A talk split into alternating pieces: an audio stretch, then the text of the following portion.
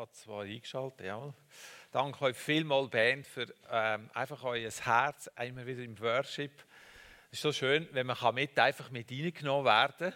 Und ihr führt uns immer vor den Thron von Gott, geht voran. Und das ist so einfach, das ist einfach herzlichen Dank.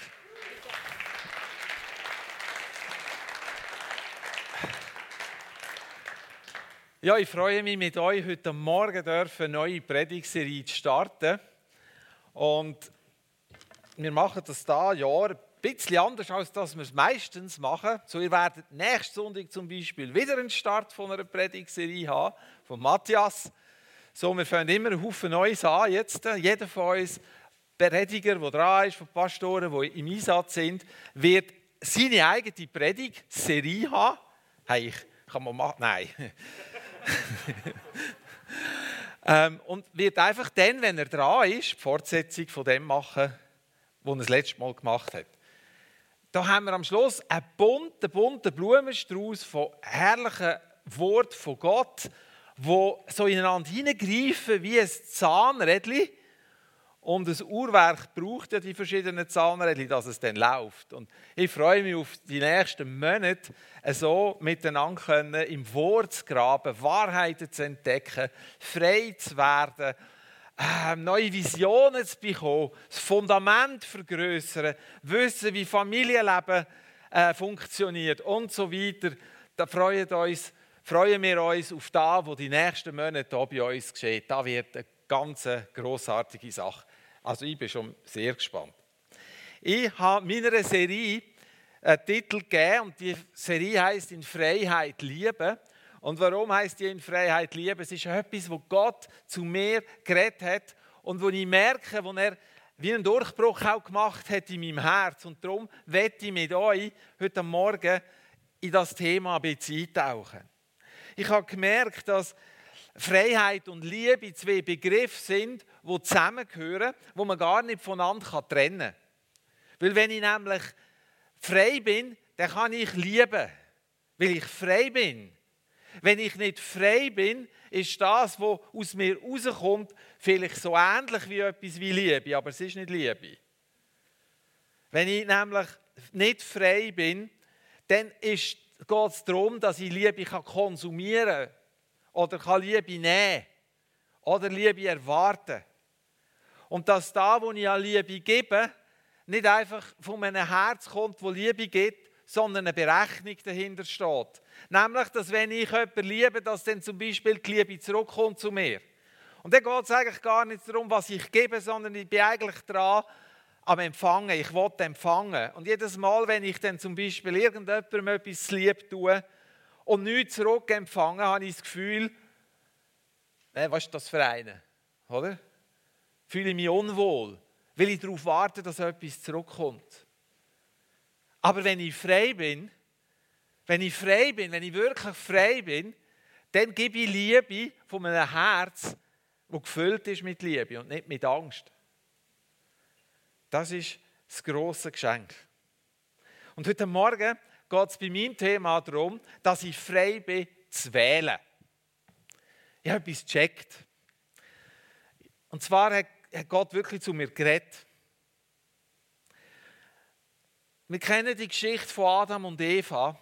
Wir kennen die Geschichte von dem Garten Eden und von diesen vielen Bäumen. Oder? Und irgendwo steht dort, dass Gott einen Baum gepflanzt hat im Garten von Gut und Böse und nebenbei steht noch, und der Baum vom Leben ist auch im Garten. Gewesen. Also es sind wie die zwei Bäume. Und vielleicht fragen wir uns manchmal, einmal ich habe mich das vor allem früher gefragt, warum hat Gott überhaupt so einen blöden Baum im Garten nie gepflanzt, wo Adam und Eva nachher so eine schlechte ja, Wahl getroffen haben. Und Gott hat zu mir geredet und gesagt, Freiheit braucht immer eine Wahlmöglichkeit. So Freiheit ist eigentlich, dass du kannst wählen. Und ich habe das, also ich weiß nicht, aber mir, für mich, mir ist da irgendwie eingefahren. Gott hat kein Problem gehabt, dass die Menschen eine Wahlmöglichkeit haben. Und er musste damit rechnen, sage ich jetzt mal, oder mindestens einkalkulieren bei seinem Plan, dass die Menschen könnten eine schlechte Wahl treffen und falschen, vom falschen Baum essen. Oder?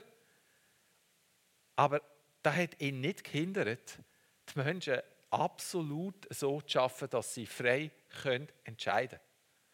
Dass es nicht darum geht, dass Gott uns kontrolliert und manipuliert und seine Liebe so ist, weil sie etwas von uns will. Verstehen wir? Manchmal, wenn, eben, wenn wir nicht frei sind, dann ist unsere Liebe oft kontrollierend und manipulierend. Weil ich muss sicherstellen, dass ich bei euch gut ankomme. Wenn ich da vorne stehe und muss gut ankommen, dann muss ich mir Gedanken machen, was denkt ihr, wenn ich das sage, was denkt ihr, wenn ich es so mache. Und dann muss ich mich anpassen, muss ich eine Strategie wählen, dass ihr ja zufrieden seid. Dass wenn ich da rauslaufe, dass ich einen Haufen Applaus habe. Und wenn ich das mache, dann bin ich nicht frei. Weil dann bin ich der Diener, der Diener von, von, von meinen Ängsten, die ich muss erfüllen muss, weil ich sonst Angst habe, weil sonst etwas Schlimmes passieren in meinem Leben. Gott hat keine Angst gehabt, er hat es einfach gemacht. Er hat die, die Wahlmöglichkeit gegeben und hat den Menschen gesagt, was wird passieren. Er hat, sie, er hat die Sache erklärt. Sie sind nicht unwissend gewesen. Sie haben es verstanden und haben gleich die Wahl getroffen. Und was ganz cool ist, dass der Vater im Himmel nachher nicht gekommen ist und gesagt hat, ah, Scheibemann, oder? Die kannst du nicht brauchen. Experiment missraten. Mit denen hat es keinen Wert. Sondern durch alle Zeiten durch hat er Wege gesucht und Wege geschaffen, um den Menschen zu zeigen, dass seine Liebe ungebrochen ist. Er hat sich freiwillig für das entschieden. Niemand hat ihn für das gezwungen. Das ist so genial. Ist so genial. Vor einer Zeit habe ich gebetet über ein bestimmtes Thema in meinem Leben, wo ich so nachgedacht habe und gedacht habe, eigentlich bin ich da gar nicht so frei und oh, Jesus, mach mich doch frei und so. Und so habe ich gebetet und dann ist mir plötzlich der Vers in Sinn gekommen, dort, wo der Geist vom Herrn ist, dort ist Freiheit. Und der Vers hat mich einfach nicht mehr losgelassen. Der Vers hat mich beschäftigt. Dann habe ich Lieder gesucht im Internet. Es gibt so Lieder, sogar mehrere gefunden dort, wo der Geist vom Herrn ist, ist Freiheit. Und ich habe über das nachdenken und denke, jetzt habe ich ein Problem, Jesus. Ich bete da um Freiheit, weil ich das Gefühl habe, in einem bestimmten Bereich von meinem Leben bin ich nicht frei. Und jetzt sagst du, dort, wo dein Geist ist, dort ist Freiheit. Das passt nicht zusammen mit dem, was ich fühle. Nachher habe ich gebetet und da habe ich ganz stark den Eindruck gehabt, dass er mir sagt, du bist frei. Du bist frei. Und ich habe es nicht verstanden zuerst. Ich dachte, aber, aber, aber, aber ich mache, schau mal Jesus, wenn du mein Leben anschaust und siehst, da habe ich den Fehler gemacht, da habe ich ihn gemacht und da habe ich ihn gemacht, da kann man doch nicht von Freiheit reden. Und dann hat es mir getagt, hat er gesagt, und das war deutlich, und das ist mir eingefahren, hat er gesagt, ich habe dich frei gemacht, du kannst wählen. Du kannst wählen. Du kannst wählen, wenn du einen Fehler machst, was nachher weiter verläuft. Du kannst wählen, welchen Weg du gehen willst, weil ich habe dich frei gemacht. Du bist frei. Und ich weiß nicht, ob ich es überbringen kann, was in mir passiert ist. Aber ja, es ist mir wie, ich sage jetzt, wie Tomaten von den Augen gefallen dass ich sehe, ich bin frei. Und jetzt verstehe ich, wenn der Paulus schreibt, ihr seid frei, zur Freiheit hat Christus euch befreit, nur missbraucht Freiheit nicht fürs Böse. Freiheit heißt nicht, dass in meinem Leben nichts passieren kann. Es heißt nicht, dass ich nicht eine falsche Entscheidung treffen kann. Es heißt nicht. Es heißt nicht, dass die Abwesenheit von Schwierigkeiten Freiheit bedeutet für mein Leben, sondern es heißt, dass ich mich entscheiden kann, dass ich wählen kann, dass Gott alles gemacht hat, alles vorbereitet hat, dass ich wählen kann. Ah, das ist für mich so gut gewesen. Habe ich so Freude gehabt. Und habe gemerkt, jawohl, ich bin frei, ich kann gute Entscheidungen treffen, die mein Leben anbetrifft. Und wenn ich mal nicht eine gute Entscheidung getroffen habe, habe ich auch dort die Freiheit, sofort umzukehren und zum Vater zu gehen und dann ist alles wieder gut. Ich muss mich nicht mehr verstecken in Scham, Angst und Schrecken. Ich darf auf dem Lernprozess von Freisein Fehler machen. Umkehr heißt ja nichts anderes als lernen, neu zu denken, anders zu denken. Und da hat mich wirklich so etwas von begeistert, ich kann euch sagen. Schau, und jetzt, wenn es ums Erwählen geht, eigentlich mein Hauptpunkt, da wäre jetzt die Einleitung gewesen, ähm, wenn es ums Erwählen geht, dann sagt Jesus im Johannes 15, Vers 16, nicht ihr habt mich erwählt, sondern ich habe euch erwählt und dazu bestimmt, dass ihr euch aufmacht und Frucht bringt und dass eure Frucht bleibt, damit euch der Vater gibt, warum, warum ihr ihn in meinem Namen bittet. Das ist ja so ein genialer Vers. Jesus hat Jünger erwählt, er hat uns erwählt und hat nicht darauf geschaut, was für Bockmist in unserem Leben bis jetzt gelaufen ist. Oder das Gott bei euch eine Liste gemacht und dann euch vor die Nase gehabt? Nein, er hat uns alle unsere Schuld vergeben. Alle unsere Schuld ist weg. Die Erwählung ist für die Jünger ein Startschuss in ein Leben in Vollmacht, in ein Leben in ein Leben, wo sie sich voran nicht haben können vorstellen Es sind Dinge möglich geworden, die nie vorstellbar gewesen wären. Petrus hat eine Karriere vor sich als Fischer. Oder? Nicht?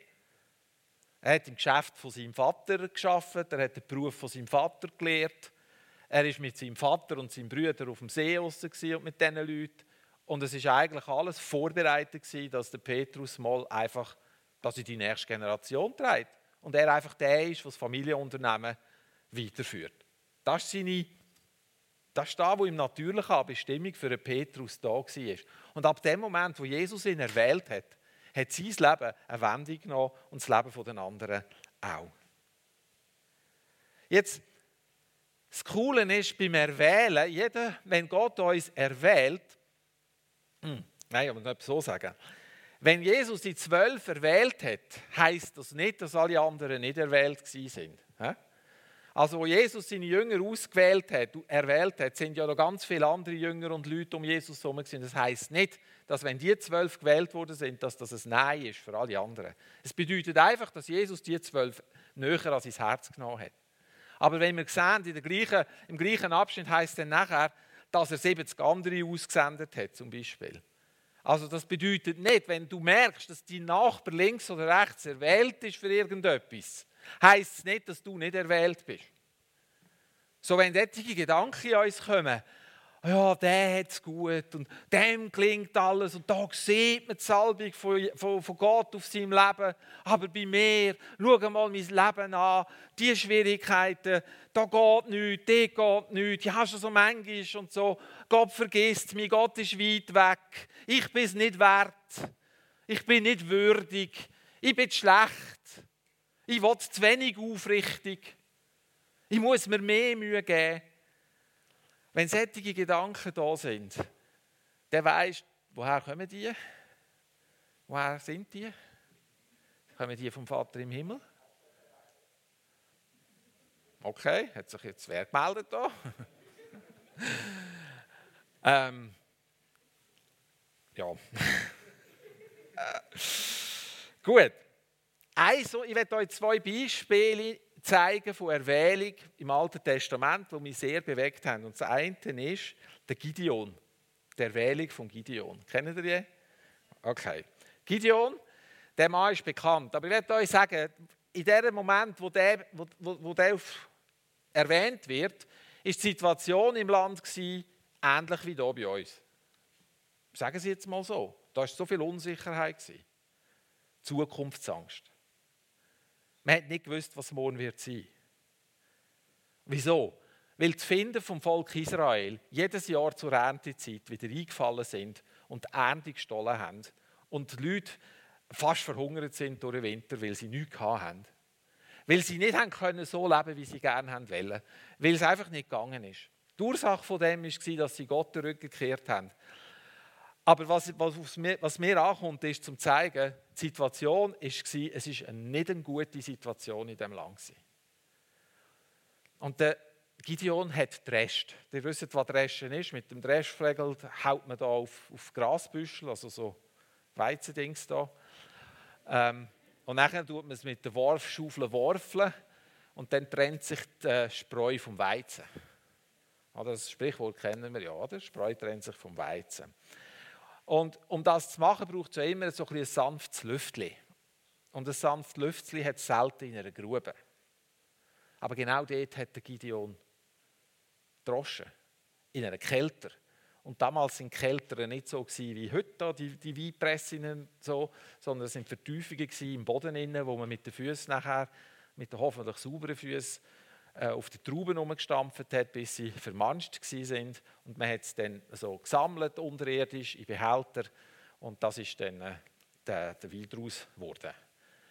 Äh, Wein mit Fußnoten, würde ich mal sagen. Der Gideon war eigentlich am falschen Ort. Jetzt könnt ihr euch vorstellen, du tust so in einer Kälte in dreschen. Weißt du, wie hat er gestübt? Er hat das gemacht, damit niemand sieht, was er da macht. Weil er hat versucht, die Ernte zu retten vor dem Angriff vom Wind. Und er war eigentlich nicht in einem Lebensmodus, sondern in einem Überlebensmodus. Und immer dann, wenn Angst und Schrecken unsere Herzen packt und wir mit Angst und Schrecken durchs Leben gehen, dann sind wir in einem Überlebensmodus. Weil man, die Angst ist alles einnehmend. Die Angst ist so groß, dass wir Dinge machen, die wir mit dem normalen Verstand würden überlegen, nie würden machen. Also wenn der Gideon die Freiheit hatte, wäre er sicher nicht in Kälte dreschen, sondern er hat irgendwo auf einer Tenne drescht, wie man das eigentlich so lehrt. Und in diese Situation heißt es in der Bibel, im Richter 6 kommt der Engel des Herrn. Und es ist so cool, der Engel des Herrn ist nicht irgendein Engel gewesen. Immer wenn wir im Alten Testament lesen, der Engel des Herrn, dann wissen wir, es war eigentlich Jesus gewesen. Jesus war vor seiner Menschwerdung. So cool, er hat eine Begegnung mit dem Allerhöchsten. Er kommt dorthin und sagt zu Gideon, hey, er sagt zum Gideon, der Herr ist mit dir. Du tapfere oder du tüchtige Krieger. Was für eine Botschaft. Für einen Gideon, der umgeben ist von Angst und Schrecken. Für einen Gideon, der in der Kälte innen am Dreschen ist. Also ist am falschen Ort und macht jetzt Falsche. Und dort in diese Situation kommt die Nachricht, kommt die Botschaft von Gott selber der Herr ist mit dir. Und der Gideon gibt zur Antwort, also wenn, wenn Gott mit uns ist, wieso ist die Situation, wie sie ist? Wieso ist uns das alles widerfahren?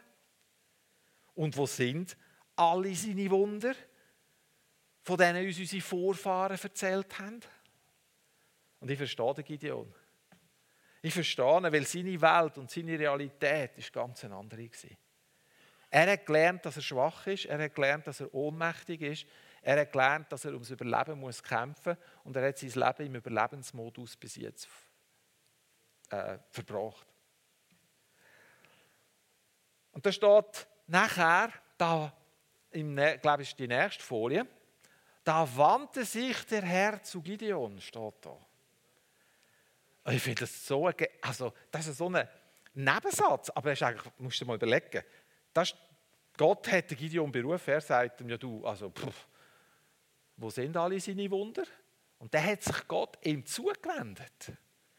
Heißt, er hat ihn angeschaut, ist auf ihn zugegangen und hat gesagt zu ihm, Geh in dieser deiner Kraft und du wirst Israel aus der Hand Midians retten habe nicht ich dich gesandt. Kein Wort von Anklage, kein Wort von du Gideon. Also hey, ich komme im Fall direkt von Gott. Oder ich, weißt du eigentlich, mit wem du da redest? Würdest du jetzt bitte auf das reagieren? Also muss ich mir einen anderen suchen. Nein, Gott hat sich ihm zugewendet und hat ihn abgeholt dort, wo er steht und hat wiederholt, was er an Aussage schon gemacht hat und hat den Gideon eingeladen, in das hineinzukommen. Ich glaube, dass es genau der Moment ist, heute Morgen, wo, wo, ich, wo ich im Geist gesehen habe, wo, es darum geht, heute Morgen eine Entscheidung zu treffen, wo Gott dir möchte zeigen, dass du frei bist und du kannst wählen. Wir haben den Eindruck, wir können nicht wählen. Wir haben den Eindruck, dass wir machtlos sind. Wie das zweite Beispiel, das ich bringen will. Das zweite Beispiel ist der König Saul. Er ist von Gott erwählt worden als König. Er hat alle Autorität und Vollmacht von einem König bekommen. Und schon, als er gesalbt worden ist für da, ist seine erste Reaktion wir hätten müssen suchen. Er war gar nicht da wo er hat zum König gemacht werden. Und später, als er in den Krieg gezogen ist und es abgemacht war, dass der Samuel das Opfer darbringt, bevor die Schlacht losgeht, ist der Samuel einfach nicht pünktlich und der Saul hat angefangen Angst bekommen, seine Leute haben angefangen murren und er hat das Opfer selber dargebracht. Und als er, als er fertig war, kommt der Saul und sagt, was hast du gemacht? Ja, die Leute haben wollen, weißt, die Leute sind am Fortlaufen. Machtlosigkeit, wenn wir uns machtlos fühlen, hat das immer damit zu tun, dass wir die Verantwortung für unser Leben auf jemand anderen geben. Also das heisst, ähm, die anderen sind schuld, dass ich das Leben führe, das ich führe. Immer wenn wir so Sätze hören, ich muss, ich kann nicht, ich muss arbeiten. Kennen ihr den Spruch vielleicht? Ich muss an die Sitzung. Ich muss meine Rechnungen zahlen. Ich muss, ich muss, ich muss. Ich sollte noch evangelisieren. Ich sollte noch ein Zeugnis für Jesus sein. Ich sollte noch. Immer dann bist du gar nicht frei. Weil immer wenn du musst, kannst du ja nicht wählen. Oder schon? Der, Saul hat es abgeschoben auf, auf, auf das Volk. Die haben wollen, weißt du, die laufen mir schon davon. Wir müssen, ich muss jetzt die zusammenhalten. Die haben wollen, darum habe ich gemacht. Das zweite Mal, wo er wieder nicht gefolgt hat, hat er auch gesagt, ja, die Leute haben wollen. Die Leute haben wollen. Ich bin unschuldig. Weißt, du, wenn man mich gefragt hat, ja, hey, nochmal, er war der König. Er hat alle Macht und alle Autorität von Gott in seinen Händen gehabt. Machtlos sein heisst, alle anderen sind mächtiger als du. Immer wenn du musst, ist irgendetwas anderes mächtiger als du. Zum Beispiel der Satz, ich kann es ja mal probieren. Kennen wir den? Ich kann es ja mal probieren. Weißt du, was du mit dem eigentlich sagst? Mit dem sagst du eigentlich, ich sage dir im Fall, wahrscheinlich geht es nicht und ich habe es zum Voraus gerade angekündigt, dass du weißt, dass ich es nicht kann. Oder? Ich kann mich erinnern an eine Zeit, wo ich wirklich gemerkt habe, hey, mit der Familie habe ich Fehler gemacht. Und ich habe mir wirklich Mühe gegeben, das zu ändern. Ich habe das wirklich wollen. Und ich kann dir vorstellen, ich bin kläglich gescheitert. Wirklich kläglich gescheitert. Das ist nicht gegangen. Ich habe einfach mein Verhalten nicht ändern ich habe das Gefühl, ich muss mein Verhalten ändern. Habe die Frage, ob ich das will ändern, das war gar nicht eine Diskussion. Ich musste. Ja, wer hat mir gesagt, dass ich muss? Ja, also, meine Frau hat doch gesagt. Und ja, falsch, falsch, falsch. Meine Frau hat nicht gesagt, du musst dein Verhalten ändern. Meine Frau hat einfach gesagt, was mit dir macht, was ich mache. Ich kann nicht Verantwortung abschieben auf meine Frau. Du kannst Verantwortung nicht auf irgendjemand anderen abgeben. Wenn alle anderen kräftiger und stärker sind als du selber, also wenn du der Erste in der Nahrungskette bist, also ihr wisst, der, der Erste vor in der Nahrungskette, das ist der, der von allen anderen gefressen wird. Also wenn du dich so fühlst, wie, wie, wie auf dem äh, Tablet serviert als Frühstück für irgendjemanden, dann kannst du nicht dein Umfeld Schuld geben dafür. Sondern Gott fordert uns raus und sagt, du bist frei. Ich habe dich frei gemacht. Du kannst wählen. Wisst ihr, Angst ist nicht schlimm. Wenn wir das Gefühl haben, wir werden ein Leben haben, wo wir nie Angst werden haben, dann muss ich euch sagen, wahrscheinlich nicht. Angst ist nicht schlimm. Die Angst ist nur schlimm, wenn sie über mich herrscht. Aber ich entscheide mich, wer über mich herrscht. Versteht ihr? Das heißt nicht, dass immer alles gut geht. Das heißt nicht, dass ich nicht einen Fehler mache. Das heißt nicht, dass ich mal auf die Nase fliege. Das heißt alles nicht. Aber ich entscheide mich, wenn ich auf die Nase fliege, wieder aufzustehen und weiter geradeaus zu laufen. Ich entscheide mich, wenn ich verletzt werde von jemandem, dem zu vergeben. Das ist meine Entscheidung. Ich kann wählen. Weil Jesus alles gemacht hat, damit ich frei bin.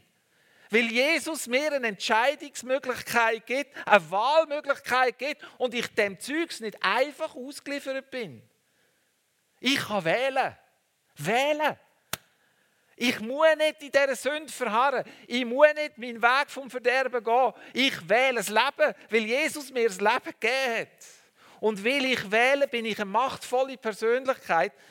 Ist mein Denken mächtig und herrsche über die Umstände und ist Selbstbeherrschung etwas, was, zum, was mich frei und glücklich macht. Ich habe erkannt, Selbstbeherrschung ist nicht Unterdrückung von schlechten Gefühlen. Das hat nichts mit dem zu tun. Hey, ich kann euch sagen, das ist für mich eine neue Welt aufgegangen.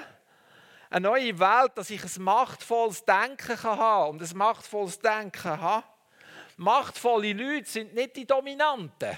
Das sind nicht die Leute im Raum.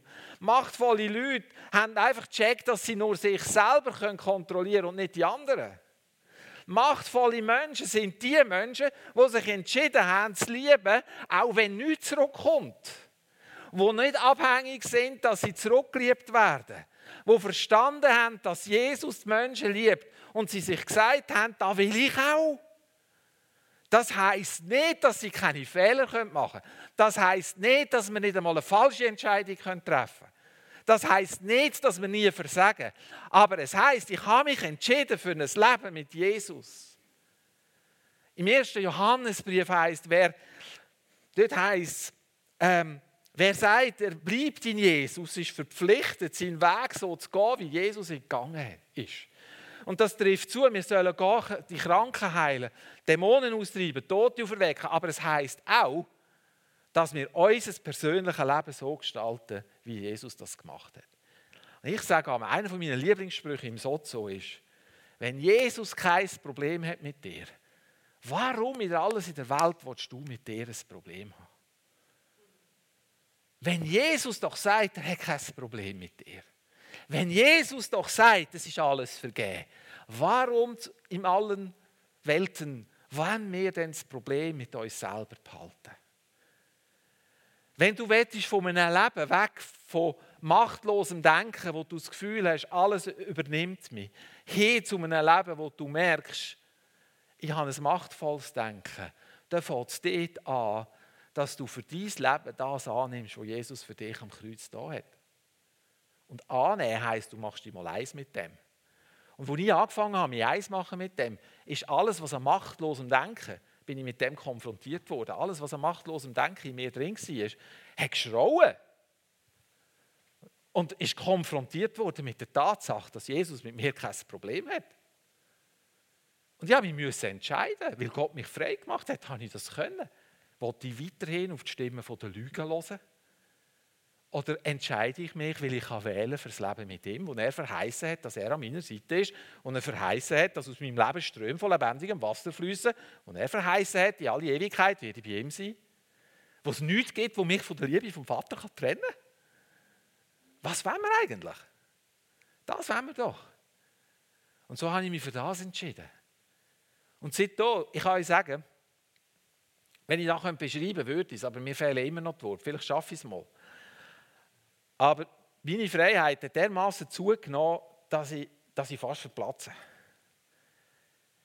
Dass ich fast nicht weiß, wie beschreiben oder wie sagen, weil ich merke, egal was, ich, was, ich, was ist in meinem Leben, ich bleibe frei. Ich lasse mich nicht mehr unter das Joch der Knechtschaft führen. Weil Gott mich frei gemacht hat, kann ich entscheiden. Und will ich ihn wählen und immer wieder ihn wählen und mich immer wieder für das entscheiden, hat der Teufel sein Machtspiel verloren. Und wenn er mal einiges wieder probiert und mal einiges wieder so einen Teilsieg erreicht, dann weiß ich, am Schluss zählt nicht die einzelne, die einzelne Schlacht, sondern der Krieg. Wie der ausgeht. Und der weiß ich, wie er ausgeht. Nicht, weil ich so gut bin, aber weil wir Jesus haben. Und Jesus alles für uns da hat und alles überwunden hat und alles gemacht hat, dass du und ich heute Morgen diese Freiheit nehmen können. Und mit dem schließe ich jetzt. Und werde euch wie auch herausfordern, hey, wenn du merkst, dass machtloses Denken dein Leben beherrscht, wenn du merkst, dass Machtlosigkeit in deinem Leben ist, dann ist heute Morgen der Moment für dich, ob da im Saal, ob in Rheinach oder in Mue, ob daheim in der Stube oder wo du das am Losen oder Schauen bist, ist jetzt der Moment da, wo du kannst Buß tun, wo du kannst lernen, neu denken, wo du kannst die Lügen brechen, die in deinem Leben sind, wo du nachher kannst die Wahrheit hineinnehmen und die Wahrheit macht dich frei. Jesus sagt dass die Wahrheit macht uns frei. Halleluja, wir sind frei. Du bist frei. Dort, wo der Geist vom Herrn ist, ist Freiheit. So, wenn der Geist Gottes in deinem Leben ist, dann ist die Freiheit bei dir. Dann lebe in dieser Freiheit. Und Jesus, ich komme vor dich jetzt. Und mach wenn du dich eins machen mit meinem Gebet, herzlich gern. Jesus, wir kommen vor dich. Und du weißt all die Lügen, die in unserem Herzen noch sind, wo wir mühen, wo wir uns ohnmächtig fühlen, wo wir uns überfordert fühlen, wo wir uns unfrei fühlen. Aber du sagst, dass du uns frei gemacht hast. Und so wenn wir die Sachen beim Namen nennen und die Lügen brechen, im Namen von Jesus brechen wir jede Lüge, die sagt, ich kann nicht, ich muss oder ich kann es nur probieren. Und wir machen uns nicht mehr eins mit diesen Lügen. Und wir vergeben den Menschen, die schuldig geworden sind, dass wir diese Lügen glauben. Wir vergeben und lassen los, so wie du uns vergeben hast. Jesus, wenn du kein Problem mit uns hast, wenn du kein Problem mit mir hast, wollte ich auch kein Problem haben mit mir. Ich vergebe auch mir dort, wo ich es nötig habe. Und ich nehme in Anspruch, was du da hast, und nehme deine Wahrheit für mein Leben, wo mich frei macht und mich in alle Freiheit führt. Danke so viel mal Jesus, dass es wahr ist, dass dort, wo dein Geist ist, Freiheit ist. Freiheit herrscht. Amen.